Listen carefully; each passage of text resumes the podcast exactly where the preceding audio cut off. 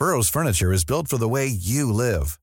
From ensuring easy assembly and disassembly to honoring highly requested new colors for their award-winning seating, they always have their customers in mind. Their modular seating is made out of durable materials to last and grow with you.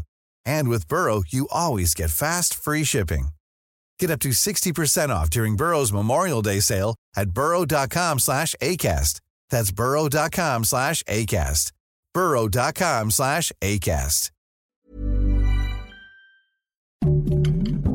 Heraldo Podcast, un lugar para tus oídos. Noticias del Heraldo de México. Tras el anuncio de la ley SB3 en Texas, que consiste en realizar redadas para deportar a migrantes, la Secretaría de Relaciones Exteriores se mostró en contra de esa medida, pues criminaliza a las personas, lo que a su vez ocasiona separación de las familias, racismo y violación a sus derechos humanos. Esta mañana se registró un accidente vial en el municipio de Tlalnepantla, Estado de México. Presuntamente un tráiler se quedó sin frenos, lo que provocó que cayera en un puente vehicular impactara a una combi que transportaba pasajeros. Ante el impacto hubo seis lesionados que fueron valorados por los servicios de emergencia, mientras que el chofer del tráiler fue trasladado a un hospital.